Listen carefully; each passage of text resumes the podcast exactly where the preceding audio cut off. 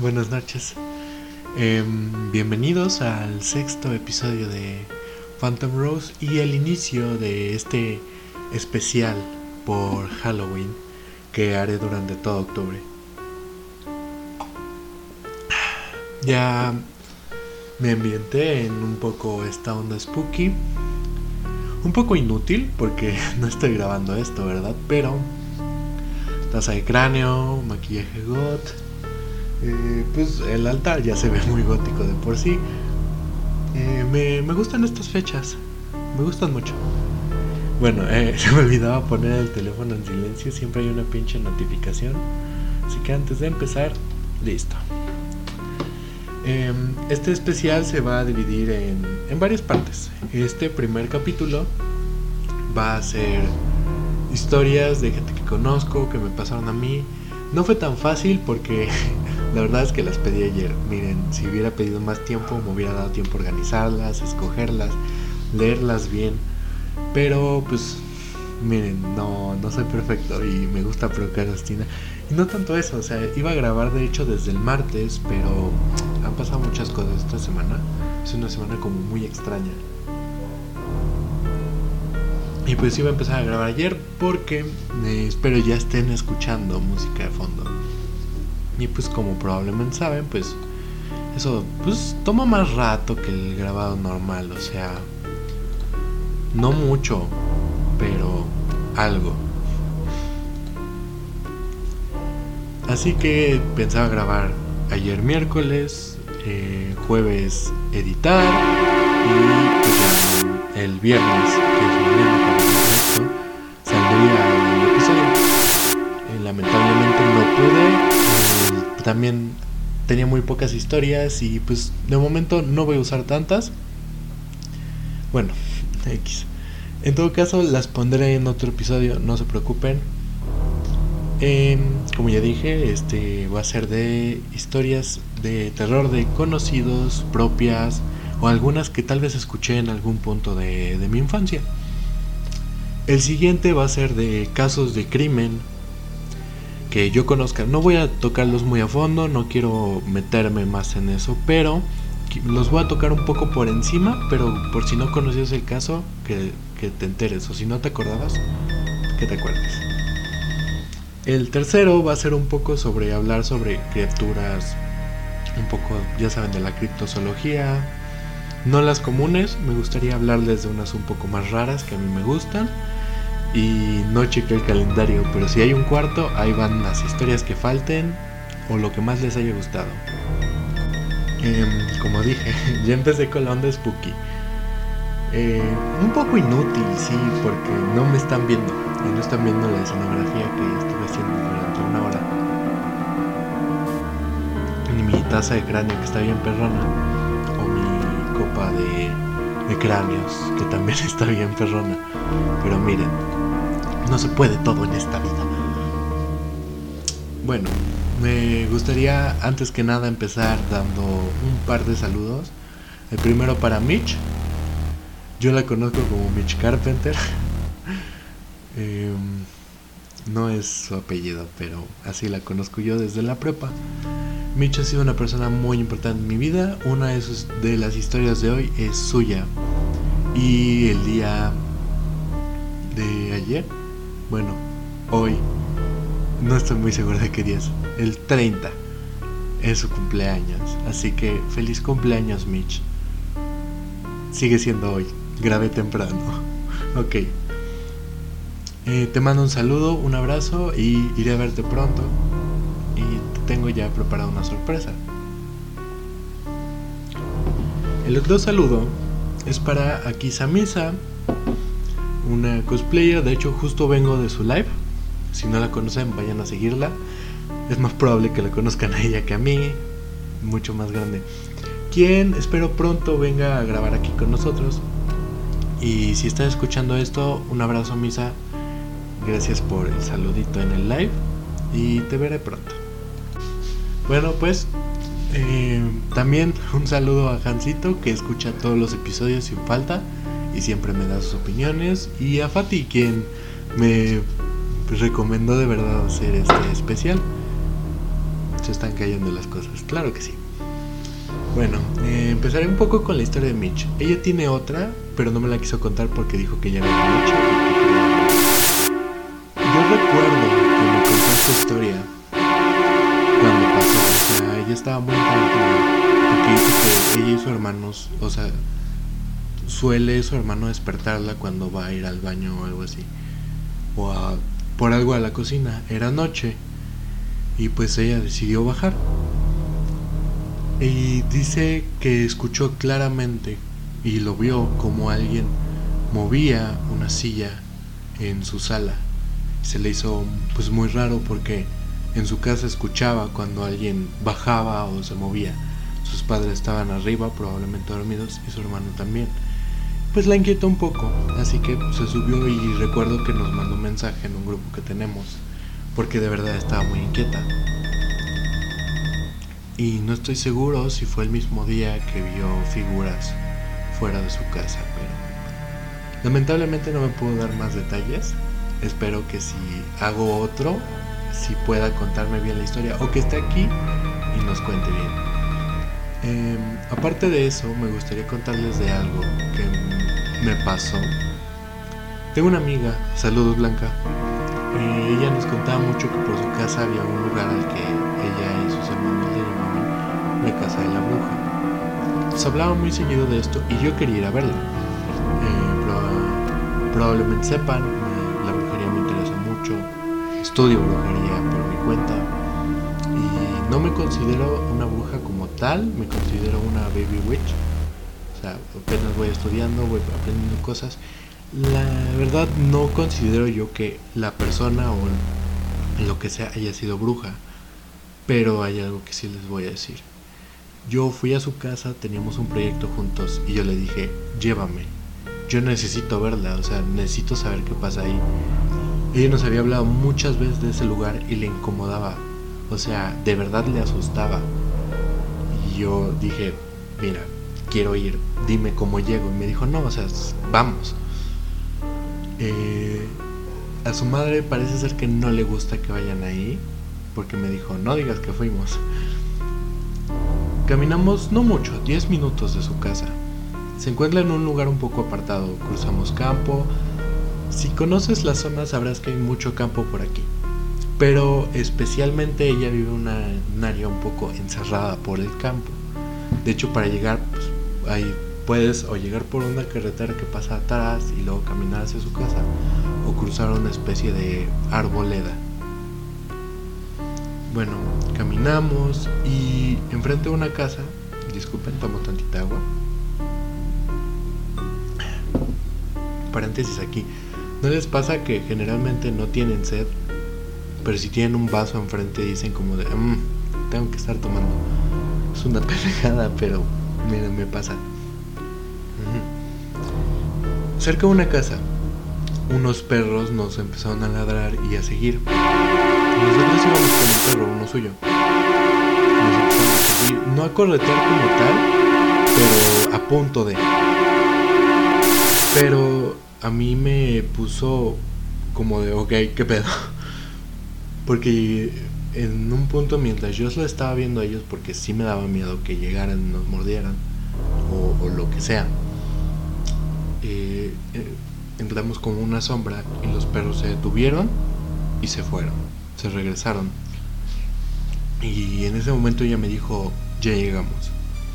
Era una casa de adobe, pequeña, cuatro paredes, ninguna entrada. Había una ventana o dos, no recuerdo pero recuerdo que no había puerta. Era un cuarto, un cuarto de adobe. Y había árboles que le daban oscuridad plena con la sombra. No sé si así fuera todo el día, pero en ese momento no la tocaba la luz. Ni un poquito. Y empecé a sentir dificultad en respirar. El aire se sentía pesado. ¿Sabes como cuando entras a un carro que estuvo en el sol y que el aire está caliente y pesado? Así. Y como si algo te oprimiera hacia abajo. Como si hubiera... Como si el aire pesara literalmente. No encuentro la forma, el perro no quiso, no quiso estar en la sombra, se quedó afuera y, ya. Y yo no sabía cómo explicarlo, así que no quería decirle que me sentía raro. Pero mi amiga me dijo que el aire le pesaba.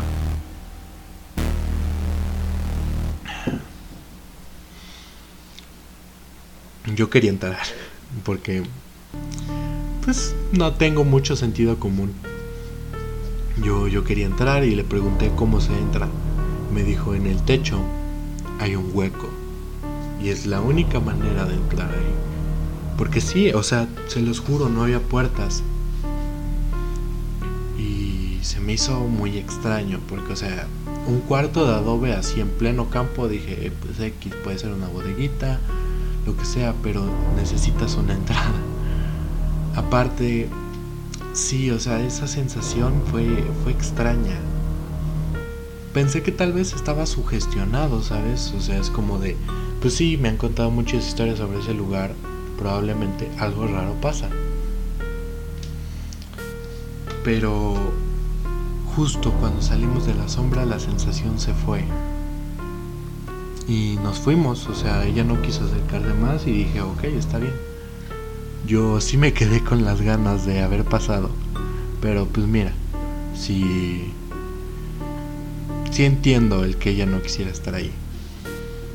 Pero cuando nos íbamos, yo no se lo dije en ese momento. Creo que se lo dije después.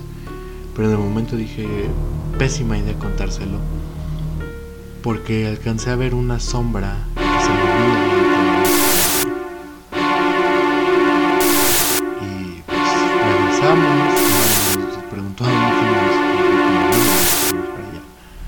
Pero ella nos preguntó, ¿no fueron a la casa de la... Y fue de, no, no, no, este, fuimos a la tienda. Y no sé, fue muy extraño. Ella me contaba varias cosas raras que pasaban por su casa. Como que a veces sus perros le ladraban a la nada. O que alguna vez vio a alguien en la ventana y cuando salió no había nada. Cosas así. Digo, es raro, sí. Pero he escuchado muchas veces que en esta clase de lugares que son un poco apartados es más común ver cosas extrañas. Hablando de eso, esta historia es, es de mi madre. Y mi madre no, no nos la contaban niños, pero cuando empezamos a ser un poco más grandes, se soltó un poco más al respecto. Mi madre es una persona extraña. A veces, o sea, no sabes si cree en estas cosas, si no X, pero cuando cuenta esta historia es muy seria. Es reservada hasta cierto punto y, y a veces es difícil, en especial al final. Creo que entenderán un poco por qué. Cuando yo era pequeño, mi padre trabajaba y, o sea, salía mucho. Actualmente trabaja en otra cosa y está aquí la mayoría del tiempo. Eh, mi madre no trabajaba en ese momento, o creo que sí, pero de día.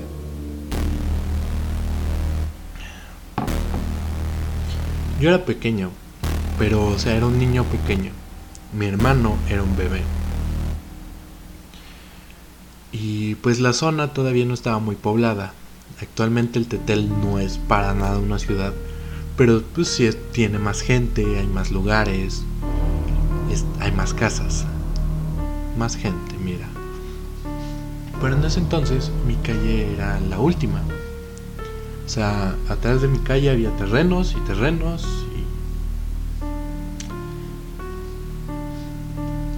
y... Y pues en esos tiempos cuenta mi madre que ella escuchó a los perros muy inquietos, los de afuera. Estaban ladrando y ladrando y era raro, o sea, eran escandalosos, sí, pero no tanto y no tan insistentemente. Y ¿Sabes cómo suena un perro cuando está asustado? O sea, cuando ladra con miedo. No cuando ladra para intimidar, cuando ladra como para que te vayas. Ella dice que así sonaba. Y estaba lloviendo, era de noche, estaba sola. Y que en ese momento mi hermano empezó a llorar. Y pues ella se sentía raro, ¿no? O sea, como si algo pasara y que escuchó ruidos en las protecciones que estaban junto a su cuarto Actualmente donde están las escaleras para el mío, solía haber unas protecciones y láminas y ahí se escuchaban ruidos. Entonces mi madre fue por mí al cuarto, nos llevó al suyo, o sea, estuvo con él y se veía que X. Em, y o sea, fue en sus palabras una noche espantosa. No pudo dormir, escuchaba los ladridos, pero después de un tiempo se, se callaron y la noche se calmó y se sentía más tranquila. Pero esa misma noche, en una de las casas de los vecinos, en donde también había un bebé, ocurrió algo. En la mañana siguiente, mi madre se enteró de que el otro bebé estaba muerto. Durante la noche algo había pasado y murió. No...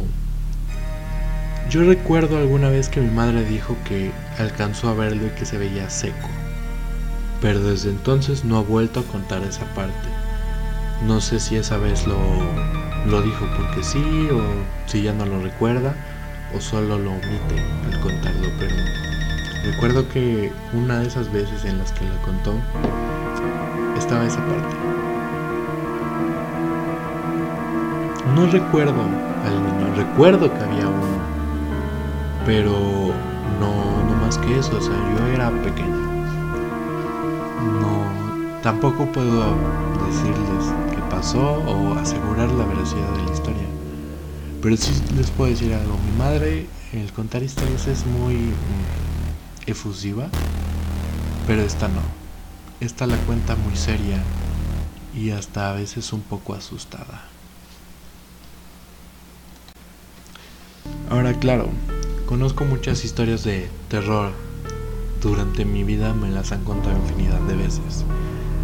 Desde que en la primaria supuestamente había sido un cementerio, contada por mi maestra, pasando porque en los baños había un niño que era payaso y se había muerto y ahora espantaba gente. En la secundaria, que supuestamente detrás de la secundaria habían violado a una niña a los trabajadores y que ahora su fantasma rondaba por ahí, etcétera, etcétera. Son historias que conoces, te cuentan, pero como que una parte de ti dice, no es cierto. Sin embargo, toda mi vida yo quise ver más. No lo sé, o sea. A la fecha quiero, quiero ver un fantasma cara a cara. Puede ser por ello tal vez que me interesara un poco en la brujería y ahí viene algo un poco reciente. Yo empecé a investigar sobre las tulpas. También un tipo de tulpa, puede que lo conozcas más, eran las masitas que se, se popularizaron el año pasado. Esta proyección mental de algo que tú quieres en sí es, es una tulpa. Tiene origen bastante antiguo. Pues me interesó un poco. Quería saber cómo funcionaba y pues hice el proceso, pero sin terminarlo. Porque no quería hacer una tulpa, solamente quería curiosear un poco. Y desde ese día, pues, puede haber gente que me crea, puede haber gente que no. Pero cosas raras pasaron. Desde una noche en donde yo salí del baño, conozco cómo funciona la ilusión, en donde te ves en el baño, digo en el baño pendejo, en un espejo con poca luz y tu mente distorsiona tu reflejo. Lo intenté muchas veces, pero esta vez no fue así. Yo salí del baño, mi baño al lado está el lavabo y hay un espejo detrás del lavabo. Entonces yo salí y volteé hacia el espejo y alcancé a ver una silueta con los ojos blancos y una sonrisa también blanca, muy visible. Y en ese momento, wow, me, me asusté bastante. Fue poco después de mis curioseadas dentro de la teología de las tulpas, pero yo en ese momento subí un poco consternado. Me vi en el espejo de aquí, lo intenté de nuevo con la luz y no vi nada. Se pasaron minutos y yo seguía sin ver nada ahí. Y le, comenté a algunos de mis amigos y algunos me dijeron, es una ilusión óptica. Y otros me dijeron, no mames, güey. Y no sé, esa noche la pasé pues, muy incómodo. No con miedo, pero sí con la duda de si eso había sido una ilusión o algo más. Pero después de eso empezaron a pasar cosas. Ruidos en el techo de mi cuarto, cosas que se caen. Actualmente son menos. Pero recuerdo una vez en donde estaban aquí mi amiga Mitch y mi amigo Spyro. Un saludo a los dos. Bueno, Mitch, ya la saludé. Y escuchamos pasos en la pared que da hacia otra casa. O sea, la pared que está, ahora está mi cama ahí. En esa pared se escucharon pasos. Sobre la pared. Podrías pensar que salieron de la otra casa, pero está la pared, un espacio 40 centímetros, digamos, y la otra casa. O sea que no se comparte pared con, con esta casa, no se hubiera escuchado así. Conozco cómo se escuchan ruidos de otra casa, vivo en un fraccionamiento de Infonavit, todo el tiempo se escuchan. Ese no fue uno. O sea, de esta distancia de casas no suenan así, solamente suena así es pegado a tu pared. Yo me he dado la idea de que tal vez, solo tal vez, pues si hay algo no, tiene, no le he puesto nombre, no voy a decir qué es, pero tal vez haya algo. Y actualmente no sé si hemos llegado a un acuerdo de convivencia donde yo no te molesto, tú no me.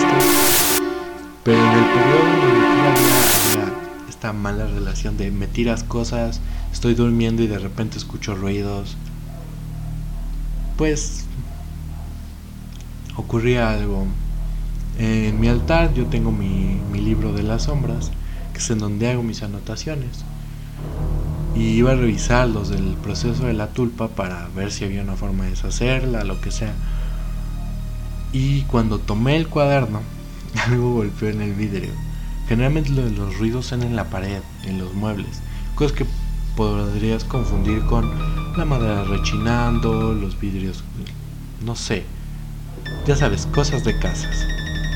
Pero en el vidrio entonces lo dejé ahí y wow. Cada vez que me acercaba al altar con intenciones de tocar algo, había un golpe. Ya no en el vidrio, pero había alguno. No sé, fue, fue algo raro. Y pues a la fecha de vez en cuando se escuchan todavía cosas, pero sí tengo esta idea de ya, ya estamos bien. Eh, de hecho en las mañanas, cuando me despierto, puedo escuchar algo allá, del lado de la ventana que da hacia la calle. A veces escuchan golpes pequeños. Es raro, no le encontré. Solía creer que era agua de lluvia, pero me ha asomado muchas veces y cuando te acercas cesan. Y en este caso no soy el único que escucha esos ruidos en la mañana, puesto que mi padre a veces cuando venía temprano a despertarme también lo escuchaba, se acercaba a la ventana y se detenían. No sé. También, desde que estaba arriba, eh, una de las primeras semanas, recuerdo que subí y empecé a escuchar un zumbido. Y yo creía que era cosa de mi oído, o sea, bien podría ser, ¿no?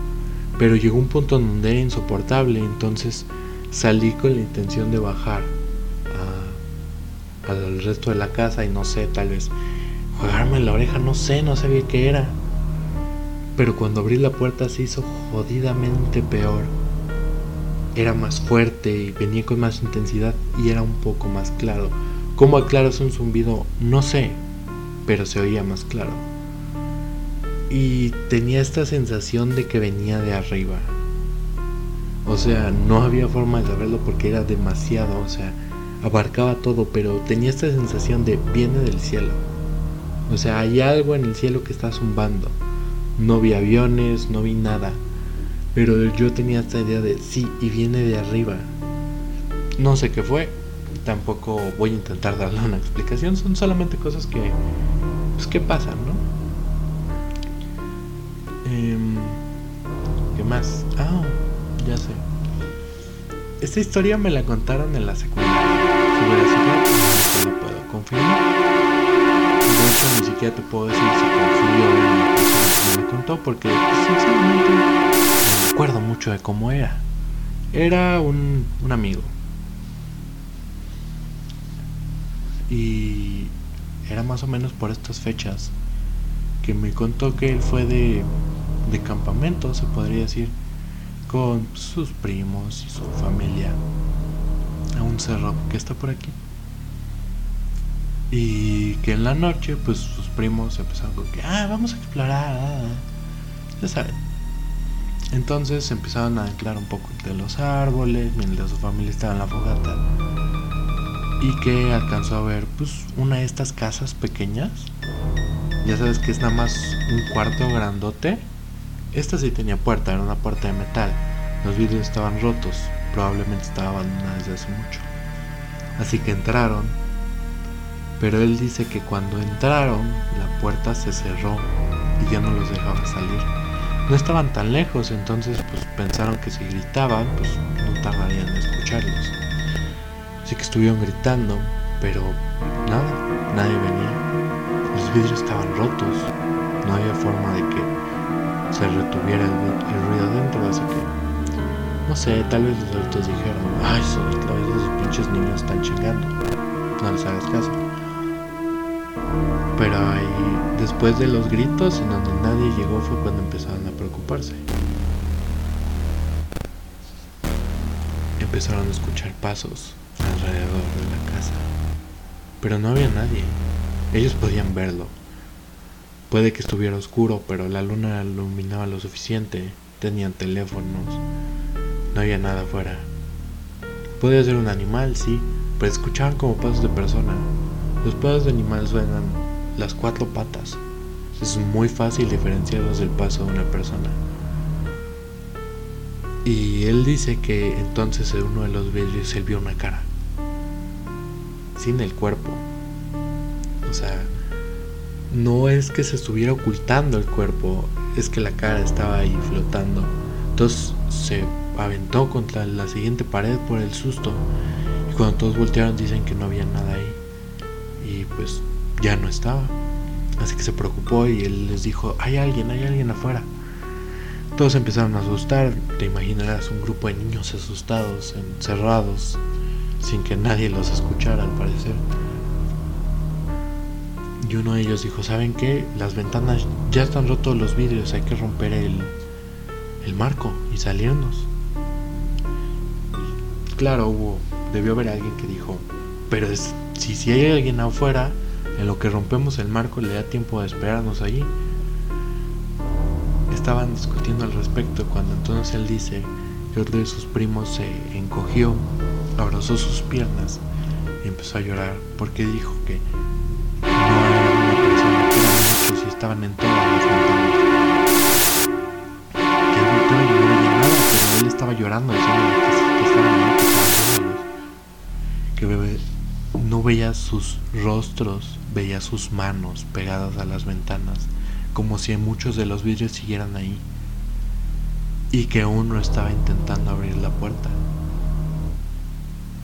Entonces empezaron a asustar mucho. Puede que el niño estuviera solamente sobreactuando o exagerando las cosas, o que en el terror le hubiera venido algo, pero entiéndelos, o sea, él era de los mayores y tenía de 12 a 14 años. Empezaron a enloquecer, a gritar, y fue ahí cuando poco a poco todos decían ver cosas. Uno dijo que empezaba a oler a sangre, otro dijo que él también podía ver las manos, entonces este amigo cuenta que entre él y otro de sus primos, que eran de los más grandes, empezaron a golpear el marco de la ventana hasta que lo no lo tiraron, pero lo abrieron. Era este fierro viejo que está oxidado entonces es fácil de doblar. Lo doblaron hacia afuera, saltaron, no vieron a nadie y empezaron a sacar a los demás niños. Fueron corriendo a donde estaban los papás dijeron, no nos escuchaban, estábamos gritando. Y les dijeron que no, que vieron cómo se metieron a esa casa. No estaba lejos. pero que los vieron jugar ahí adentro y no escucharon nada. Ellos estaban consternados, estaban gritándoles, como no los habían escuchado. Pensaron que probablemente ellos habían hecho una broma y que habían estado caminando. Pero cuando él me la contó, dice que después sus padres les dijeron como de, oye, ¿por qué todos venían tan mal? Y les contaron y ellos pues los tiraron de locos. Y que uno de ellos los enfrentó y les dijo, es que ustedes fueran a hacernos ruidos, ¿verdad? Para espantarnos. Y pues, que incluso, o sea, todos, no importa que también hagas una broma, alguien siempre falla, ¿no? O alguien dice, no, es que si fueran, más cuando son los papás, las tías. Y que hubo tías que se preocuparon, que su madre estaba asustada. Había quienes no les creían. Por el hecho de que hubiera algunos que también se asustaron, les creían y fueron a revisar la casa, dice que para él era una prueba de que ellos no habían sido. Eh, claro, o sea, esto no sé qué tan cierto sea, no sé qué parte sea inventada. Tampoco sé qué parte, no recuerdo bien. No sé si había más detalles o si era un poco más fantástica. Pero la recuerdo más o menos bien. Porque recuerdo que cuando me la contó recordé alguna vez haber ido a ese cerro y ver una casa similar a como él la describía. Eh, no lo sé. Le daré el beneficio de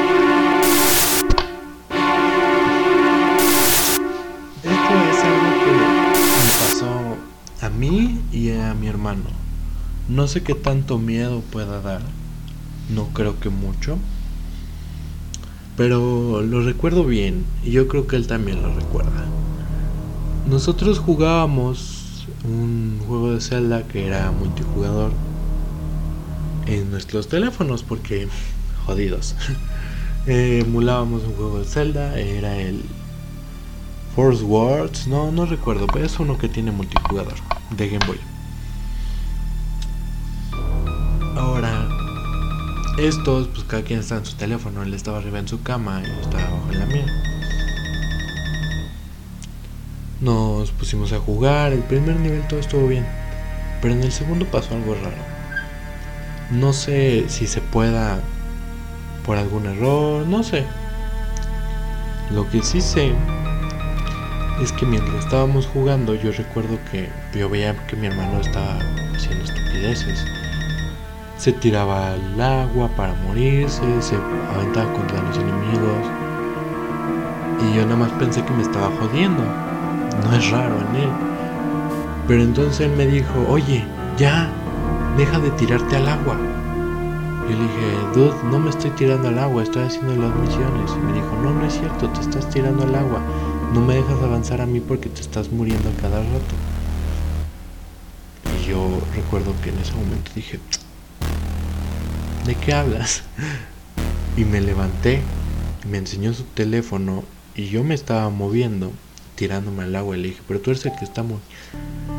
No era el mismo mapa, no estábamos haciendo las mismas cosas. No sé, o sea, no, no sé qué pasó. Yo recuerdo que sí me, me saqué de pedo, pero él a él le asustó y no ayudó que yo le hiciera el chiste de que estaba jugando con el diablo. Él se asustó y mi hermano no es muy afecto o apegado a mí, pero me dijo, güey, ¿puedo dormir en tu cama? Y yo le dije, no, estás pendejo. Bájate si quieres un rato, pero no vas a dormir aquí. Eh, a mi hermano y a mí nos pasan bastantes cosas cuando estamos solos y conviviendo. Recuerdo también una vez, y creo que fue cerca de esa fecha, que estábamos cenando y nos estábamos preparando café o leche con chocolate, tal vez. Y la azucarera mi madre la pone arriba del refri hacia el fondo para que no se caiga, ya sabes, por, por mera gravedad. El punto es que ese día a mi hermano le aventaron la azucarera, no, no hay otra forma de decirlo. Él estaba sentado y la azucarera cayó, pero no cayó como cuando algo está en la orilla y se te va, ¿sabes? Como cuando cae así derecho, mucho dos centímetros no sé cómo explicarte. Pero no cae lejos de donde se cayó. Más que rebote, pero donde cayó es básicamente vertical. Mi hermano no estaba abajo del refri, no estaba a un lado, no estaba cerca del refri. La azucarera cayó muy cerca de él, como si alguien literalmente se le hubiera arrojado a la cabeza. Y nos asustamos, nos fuimos a la sala. Mi madre se molestó, claro que sí, era una azucarera de vidrio. Tenía azúcar, no mames. Pero eso fue, fue raro. Em, ustedes disculparán que tome un poco de pausas. Se me olvidó volver a poner el silencio. Es que tengo que estar revisando las historias. Entonces, si llegan a notar como que se escucha un de repente así como un cortazo, perdón. Em, esta historia es de una persona que vive cerca de aquí, pero en un lugar más céntrico, cerca de, de Apizaco. No voy a decir su nombre para, pues básicamente porque no quiere que diga su nombre. Esta persona dice que ella tenía una muñeca. Era de estas muñecas viejas, ya sabes, de las que tienen la cara de porcelana. Y que se le habían regalado. Que la muñeca era de su abuela. Aunque no sabe si ella era la primera dueña. Esta muñeca no le gustaba. Nada, así, la odiaba. Pero, pues ya sabes, regalo de la abuela, no puedes tirarla, tienes que conservarla. Y entonces ella la tenía en una silla al lado de su cama. Pues ella dice que muchas veces en las noches, cuando no podía dormir, escuchaba voces cerca. Y que ella se lo solía atribuir a la muñeca. Hasta que ya un poco más grande, digamos, en la secundaria, no me especifica la edad, pero voy a decir 12, 15 años, ella está en su cuarto y antes de dormir, recuerda haberle dicho a la muñeca algo despectivo, como que, ah, pinche muñeca fea, y se acostó.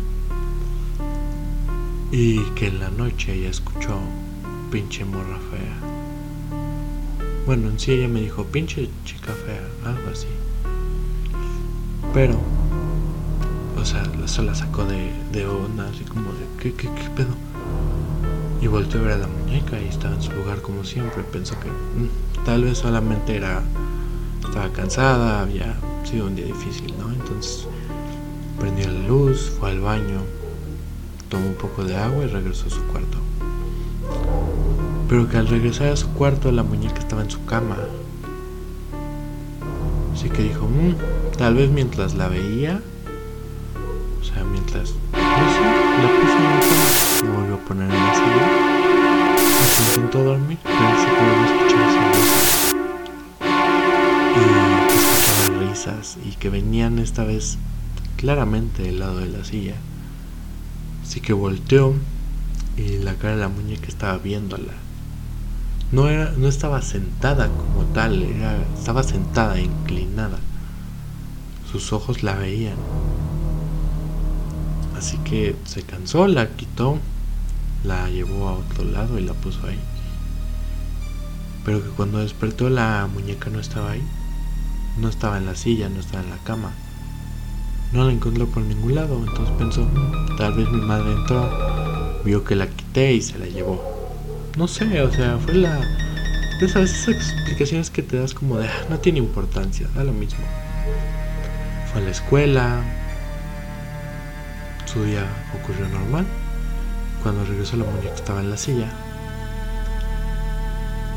X. Su madre seguramente la había devuelto, no se acordó que, la había movido del lugar.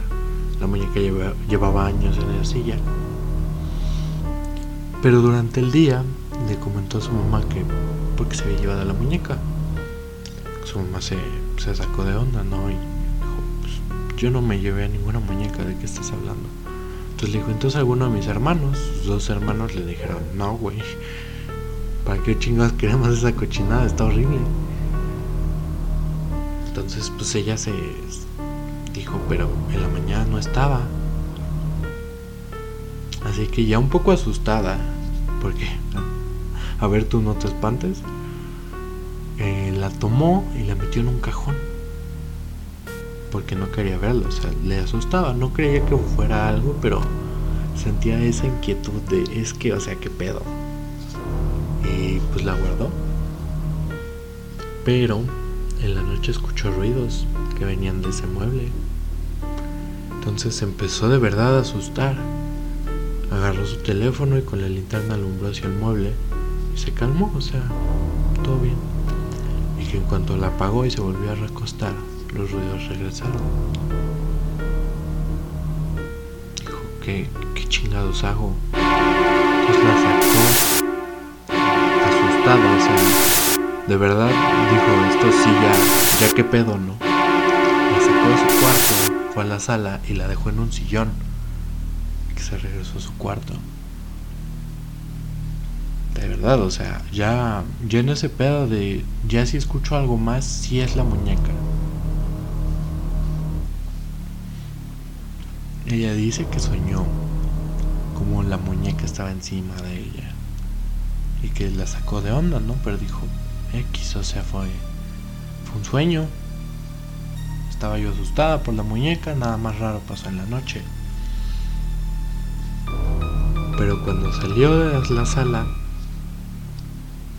la muñeca no solamente no estaba en el sillón donde la había dejado, estaba muy cerca de su cuarto. No me... no conozco cómo esté organizada esta casa, pero ella dice que hay un buró que está prácticamente en la sala, pero que está hacia su cuarto, que ella la había dejado en un sillón que estaba del otro lado y que la muñeca ahora estaba ahí. En este momento dice que ya no pensó en pudo ser mi familia, pudo ser alguno de mis hermanos. Dijo, sí, la, la muñeca se movió, pero de todos modos voy a preguntar. O sea, ella ya estaba segura, era nada más esta confirmación y dijo, ¿quién puso la muñeca ahí? Y entonces su mamá dijo, ¿alguno sacó la muñeca de su cuarto? Y que ellos dijeron que no despertaron y estaba en la sala. Y ella dijo, sí, yo la saqué, pero la puse en el sillón. Y que entonces su mamá le dijeron, no, ya estaba en el mueble. Su mamá dijo que no la tocó. Y él dijo, ¿saben qué? Estoy escuchando ruidos, la muñeca no me gusta. Y su mamá le dijo, pues a nadie le gusta. a mí mi mamá me la ofreció y yo no la quise. No, no me gusta, me da miedo. Los hermanos también se las ofreció. Tu hermana tuvo un tiempo, pero luego la regresó a casa de tu abuela. Y entonces ella le dijo, ¿me puedes hacer de ella? Neta, no, no la quiero aquí. Entonces su madre le dijo, si encuentras a quien dársela, si no la tiras a la basura. Pero si encuentras a alguien que la quiera, dásela y que se la lleve. Entonces ella la metió en su mochila y dice que su mochila ese día pesaba, como si no quisiera salir de esa casa pero se la llevó a la escuela y que ya en la escuela había pues una chica got, toda sayuna, y que le dijo, oye, tengo una muñeca de porcelana que da miedo. A ti te gustan esas cosas, no sé si la quieras. Que esta chica le dijo, pues, sí, a ver, y la sacó y fue como de, ok, no esperaba que la trajeras ahora, pero y que le preguntó por qué me la das. O sea, no nos llevamos mal, pero no somos amigas. Y entonces mi amiga le dijo, la verdad quiero deshacerme de ella. Dijo, ¿hay algo malo con la muñeca que me a Él le dijo, mm, si te digo que sí te la vas a poner. Y me gustan esa clase de cosas. Entonces le dijo, sí, eh, la muñeca hace ruidos, ayer se mueve el lugar, entonces yo no la quiero y nadie más en mi casa la quiere. Entonces esta chica se, emocionó y le dijo, claro, yo me la llevo. Pero que dice que después de eso empezó a ver la demacrada. Le preguntó, ¿qué? ¿Cómo estado con la muñeca? Y le dijo, bien, bien. La tengo en mi casa. Sí da un poco de miedo, pero me gusta. Pero que sí, o sea, cada día llegaba con un poco más de ojeras, más cansada. Y ella sabía que tal vez no dormía, porque ella misma cuando escuchaba esos ruidos no podía dormir bien. y dice que se siente un poco culpable por habérsela dado, porque ella sabía que no era, no era algo bueno y que aún así lo hizo, pero al menos se libró de eso y no ha vuelto a saber de la chica.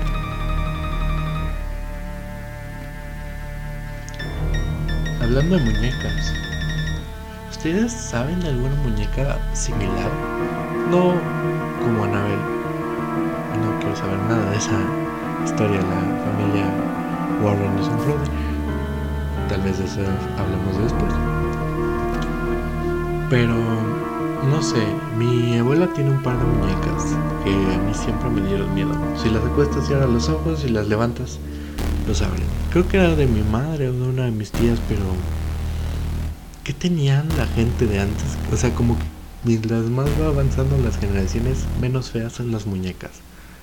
Y que cabe decirlo, a mí las muñecas viejas de porcelana me gustan, se me hacen muy bellas. A pesar de que sí se ven un poco perturbadoras, son muy bonitas. No sé qué tanto estén de acuerdo con la opinión, pero bueno. Ah, bueno.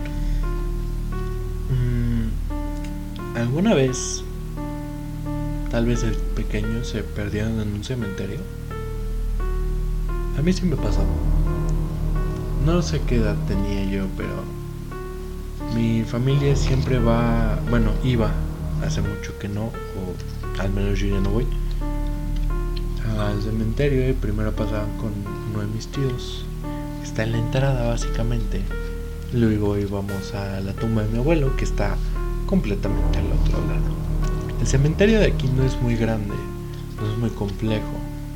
He cruzado por él miles de veces, está muy cerca de mi casa. Y a esa edad también lo había hecho. Pero un 2 de noviembre, lleno de gente, recuerdo haberme perdido, no sé cuánto tiempo fue, pero fue raro, porque toda esta gente triste y así, y, recuerdo que algunas personas, o sea, claro, yo era muy en cementerio, no sé qué ideas pueda darte. Aparte, eh, repito, yo conocí el camino, pero había algo raro ese día. Solamente recuerdo que empecé a caminar hacia donde yo sabía que era y un muro, otro. Era como si el lugar al que yo quería ir estuviera completamente en otro lugar. Me encontraron no sé cuánto tiempo después.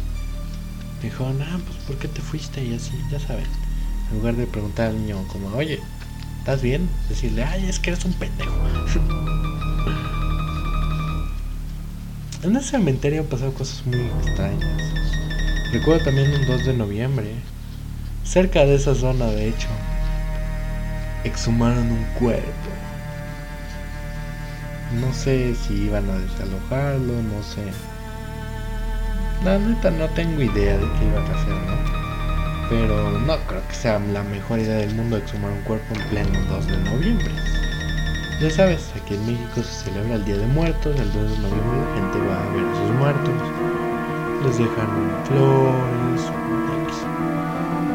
Entonces recuerdo mucho ver cómo esta gente sacaba el ataúd y lo abría, estaba el cráneo ahí, todavía con la ropa. No sé qué tanto tiempo tendría, pero olía horrible.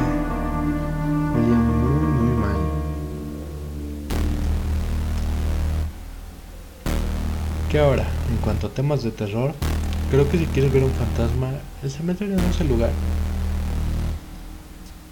Básicamente porque ¿qué haría un alma en un cementerio? No tiene nada ahí. Teóricamente los fantasmas, ya sabes, son almas que tienen algún deber o algo algo que queda aquí en la tierra, entonces no se van. Teóricamente esa es la idea. Entonces, ¿quieres encontrar un fantasma? Creo que un hospital es buena opción. A fin de cuentas, hay es donde muere mucha gente. Ahora que si queremos hablar qué lugar debería ser muy cabrón de explorar, imagínate un hospital psiquiátrico abandonado que funcionara cuando las lobotomías eran populares. ese lugar debe estar muy denso para explorar. Así que si quieres hacer exploración urbana y sabes de un lugar chido cerca, avísame. Neta si quiero. Mm, el año pasado recuerdo que conocí a alguien por algo similar. Eh, estábamos comiendo y alguien dijo, vamos a jugar Ouija al cementerio en la noche. Y yo volteé y dije, jalo. bueno. Em, en este momento no me acuerdo más historias. Eh, me acabé las historias que sí revisé. Eh, hay otras dos o tres, pero no están muy cortitas. Y dije, ah, esto. Mm". Tal vez para el otro vengan más historias más variadas de otra gente. Así que usaré estos 10 minutos que quedan como para hacer anuncios un poco básicos. Como ya dije, el próximo episodio se tratará de crímenes reales. Este puede que dure un poco más porque estoy muy informado del tema. Por culpa de leyendas legendarias y de Rutua. Pasen a verlos. Neta, no sé qué es aquí si no los ves. Eh, leyendas legendarias es un podcast de comedia y este tipo de casos como historias paranormales y así. Eh, Badía hace muy buena investigación, de verdad, muy buena. Si quieres saber y reírte porque son comediantes. Es un buen lugar. O sea, quieres estar tranquilito pero conocer una historia de terror. Leyendas legendarias. Como siempre, escucha a Dross y lo que quieres es asustarte. Los videos viejos. Los últimos dos años mmm, ha flaqueado un poco. Siento yo que pues no puedes estar sacando material bueno todo el tiempo. Dross, aunque la historia sea floja, tiene esta habilidad de su voz te ese toque. Yo recomiendo ver las historias de terror. Dross te cuenta una historia de terror. Son muy buenos como ruido de fondo. Ahora, Drutua y los miércoles de misterios. Wow, me, fascina esta youtuber. Eh, no hace mucho que la conocí. Ella los el último miércoles de cada mes, si no es que se presenta algo, te contará una historia paranormal o de crimen real muy bien informada, o sea, estudia el caso muy bien. Siento yo que Leyendas mete mucho más dato. O sea, si de verdad quieres informarte del tema y están los dos, Leyendas tiene más información, pero también más relleno. Tú va el caso ahí directo. Eh, no he visto el que sacó de este mes, de septiembre, en octubre. Supongo que va a ser uno sorprendente porque spooky. Pero eh, el de agosto toca el caso de Junko Furuta, del cual me gustaría hablar en el siguiente, pero muy por encima, por respeto. Eh, es un caso que si lo vas a escuchar te recomiendo, si eres muy sensible, no lo veas solo o no lo veas. Y si no lo eres de todos modos, mm, tómatelo con calma, es un poco pesadito. Pero sí, eh, te la recomiendo mucho si te gusta escuchar ese tipo de temas. Eh, ya que estamos en Spooky Month, me gustaría decir y dedicarle un ching a tu madre a Carlos Trejo y a la familia Warren. Porque estos son temas que me gustan, entonces que alguien los ridiculice a tal grado como Carlos Trejo, o que se aproveche tanto de la gente como la familia Warren. Ahora, si no sabes qué pasa con la familia Warren, te lo resumo rápido, no valen más Son un fraude. Señor Warren golpeado con su secretaria. O sea, esta versión que pasan en las películas del conjuro, para nada, ¿eh? Nada que ver con esta pareja de señores tiernos. No, no, no, el señor era un hijo de la chingada y hacían fraudes, contrataban escritores para que describían como tal sus casos. Un par de familias de las que ellos llegan a hablar les tienen una orden de restricción. Miren, así de fácil. Eh, ellos dicen que Anabel ahorcó a uno de los involucrados en la historia. Puede tener sentido si viste la película con esta nave terrorífica, pero probablemente recordarás que Anabel es una muñeca de, pues, de tela completamente, estas que mis manos tienen, que es nada más un óvalo. Y pues no puedes ahorcar a alguien así. No, no sé cómo funciona. O sea, puedes decir, ah, lo abrazó con los dos, pero mm, poco creíble. Y pues, sí, o sea, son un fraude, gente mentirosa, se aprovecharon de mucha de la gente que estuvo ahí e inclusive se asume que ellos trataron con gente con problemas mentales y que acusaron como de no, es que son espíritus y que esta gente por eso no buscó ayuda profesional. De hecho hay algunos que dicen que ellos querían buscar ayuda como de un doctor, una segunda opinión un poco más seria, pero que los Warren sabían que si se les iban no iban a poder recuperar la historia. Entonces los convencieron de que esta era posesión demoníaca y hubo consecuencias graves y que a alguien con problemas mentales le des tratamiento tipo exorcismo que aparte sobre el exorcismo es mucho más complejo de lo que uno podría creer o sea necesitas primero que nada haber estudiado exorcismo necesitas tener la aprobación del del Vaticano para exorcizar puesto que los únicos que hacen exorcismo son los católicos entonces es un proceso muy complejo para toda esta gente que dice que en las películas pasa. O sea, es, un pedo muy cabrón. Te tienen que evaluar psicológicamente. O sea, hay un chingo de pasos para que después te hagan un exorcismo. Porque pues obviamente es muy fácil de mandar. Miren, a mí me choca la iglesia católica y creo que es una de las que más encubren a sus a sus delincuentes, porque esos son pero en este, en este aspecto son muy serios y muy reservados. Pues porque ya sabes, es muy fácil matar a alguien durante un exorcismo. Entonces, cuidado por ahí. Mm. Ahora, eh, no es el tema, no tiene nada que ver con el, con el especial, pero eh, si ya llegaste hasta aquí, esta semana y la un poco de la pasada me han pasado un poco de cosas. Probablemente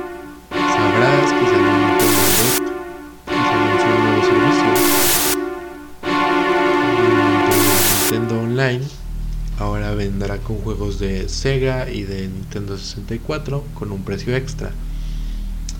Sinceramente creo que pudieron en su lugar haber subido poquito el precio del normal, porque pues, sí es lógico, las cosas suben de precio. Y meter este producto. Lo que hicieron ellos fue, está el normal, que es Nintendo Online y juegos de NES y Super NES. Y ahora está este otro que tiene todo lo del normal más los nuevos juegos. Sí me parece un poco... No mames Nintendo, o sea, son juegos de más de 20 años. Pero pues era esperable, o sea, ya sabías que si iban a meter otro servicio te lo iban a cobrar. Y pues, güey, o sea, no importa qué juego sea, tú sabes que tienen el nivel de calidad.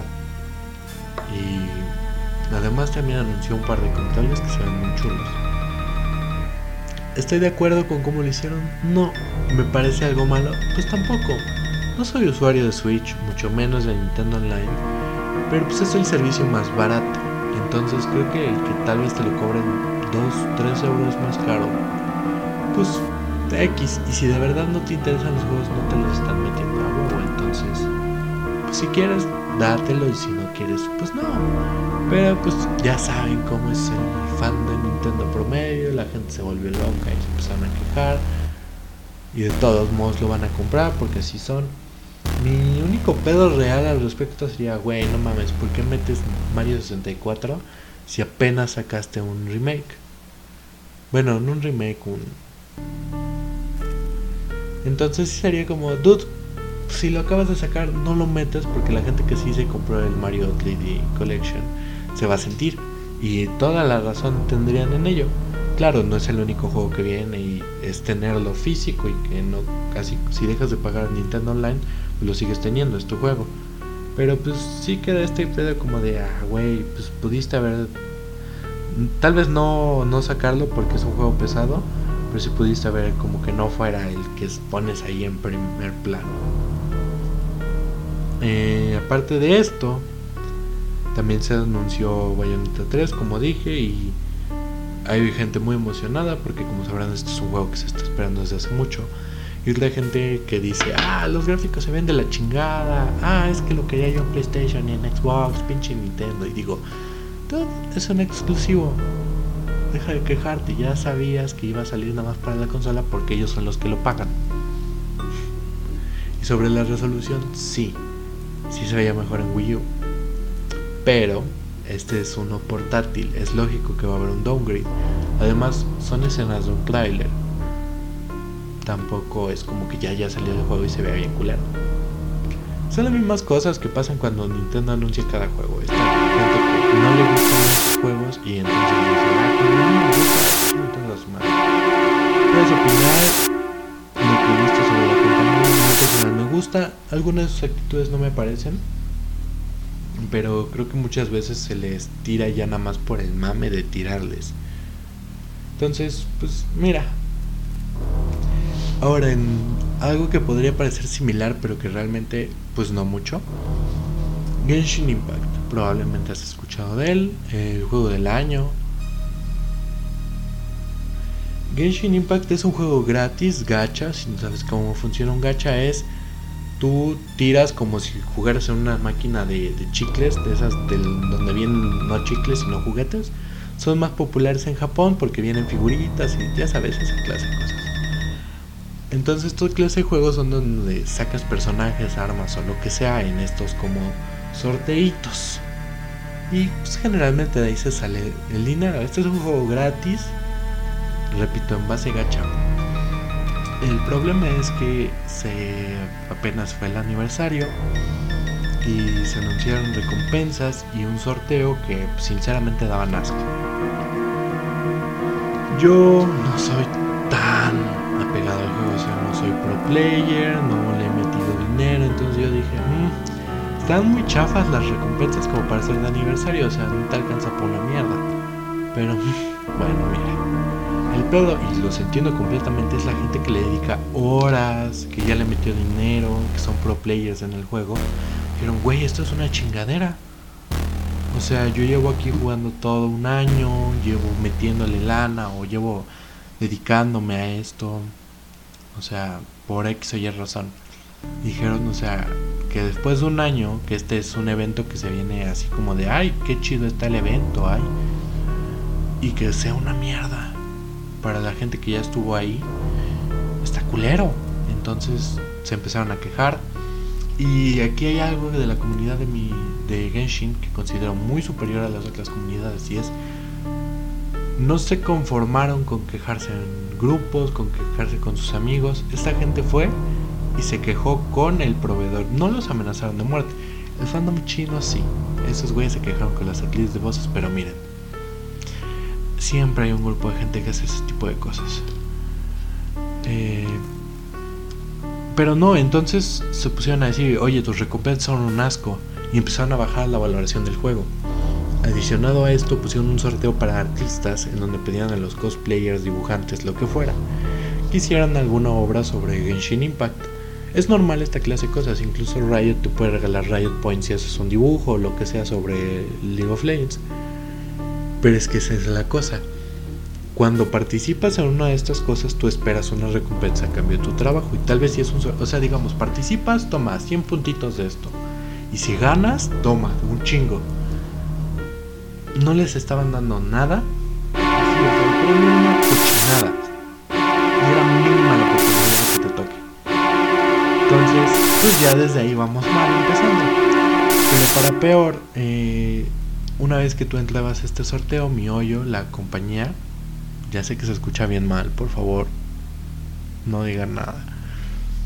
Bueno, este, dijeron, si tú entras al concurso, tu obra, ya sea el video que mandaste, la foto, el dibujo, lo que sea, es propiedad nuestra y tenemos derecho a reproducirlo. O sea que si tú como fan hiciste un dibujo por el que no te dieron absolutamente nada ni las gracias, de repente podrías verlo en una camiseta y no tienes ni derecho a demandar, porque es suyo. Y pues lógicamente, o sea, la comunidad de artistas, esta clase de cosas les pasan a cada rato. La gente les roba su arte, los publican, pregúntale al de Linktober que hizo hace unos cuantos años. Entonces, pues es lógico que se enojaran. Se encabronaron, se quejaron, mandaron a la chingada a mi hoyo. Ay Dios, qué mal se escucha. Y pues fue un pedo.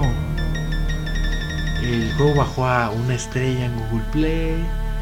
Y pues ya saben, tampoco nunca falta el güey que empieza con que, ay, esto debería ser una oportunidad, vuelvan al juego de pago, que esto es free to play, se vaya Que decían, ay, no, mi hoyo, es que le están bajando el juego y lo van a quitar de la. No va a pasar. Y entonces anuncian nuevas recompensas, esta vez pues más mejores, por así decirlo. Y entonces derivan otra vez en los que se quejaron, los que dijeron, no estoy de acuerdo con esto, güey.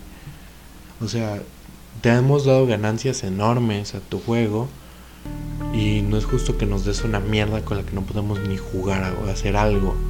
O sea, yo sé que es un regalo, pero nos vas a estar regalando chingaderas. Esta gente cuando anuncia las nuevas dicen, bueno, se logró, la comunidad se unió y logramos algo. Y eso está muy bien.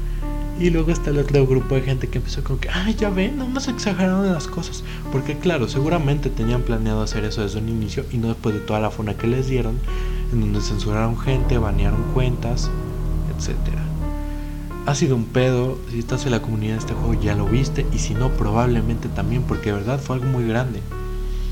La mayoría de la gente me gusta decir si estuvo como en este mood de o ya sea que me queje porque la neta sí es una chingadera o sabes que no me voy a quejar pero tampoco me voy a poner el pedo.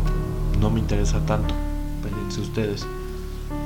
Y pero sí estuvo este grupo de gente de, ay, es que se quejan por nada, son una bola de ofendiditos, ya sabes típico, güey. Y pues miren gente, eh, a veces unirse y quejarse si se puede. Entonces, yo soy muy de la idea de que a veces se quejan con Nintendo a lo pendejo. Pero si de verdad creen que es necesario quejarse, hagan esto. No empiecen en grupos a tirarle mierda a la gente que sí le gusta el juego. Porque sí, sí lo he visto. Entonces, cualquier cosa, de ir a foros, a grupos, a lo que sea, a quejarte con güeyes ahí a mentar madres. Y a mí sí me gustó decirle, pues a mí no, y chinga tu madre. Porque sí hubo gente que dijo, bueno, güey, a mí no me importa. Pero sí es como de, pues es que tal vez a ti no te importa tanto, tal vez no lo juegas tanto, pero yo llevo aquí una. Entonces, en lugar de pelearse entre, entre los fandoms, creo que la parte que está en desacuerdo debería decir, ¿sabes qué? Hay que unirnos y mentarles la madre. No es justo, güey. Entonces, si de verdad algo te parece que de verdad es injusto y que puedes juntar gente, pues hagan ese tipo de cosas. Atacar a la compañía en lugar de los consumidores. Creo que es una forma de lograr algo. Ya que si tú dices, ay, vamos a atacar a esta compañía, no me gustó lo que hicieron y nadie te apoya, entonces el problema si eres tú. Pero pues, miren, por ahí vamos. ¿Es un logro para la comunidad de videojugadores? Sí. Y hay un precedente de el, consumidor ganó. Y pues más noticias de esta semana, eh, nada. Les estaré diciendo en las finales del podcast. Si llegaste hasta aquí, neta te quiero mucho. Un saludo. Y es más, si llegaste hasta aquí, mándame un mensaje para que te mande un saludo en el próximo episodio. Yo fui Ricardo Siles García, esto fue Phantom Rose, el primer especial Spooky. Espero te guste. Yo sé que no está tan bien trabajado como otros podcasts, pero vamos empezando. Entonces, un saludo. Bye.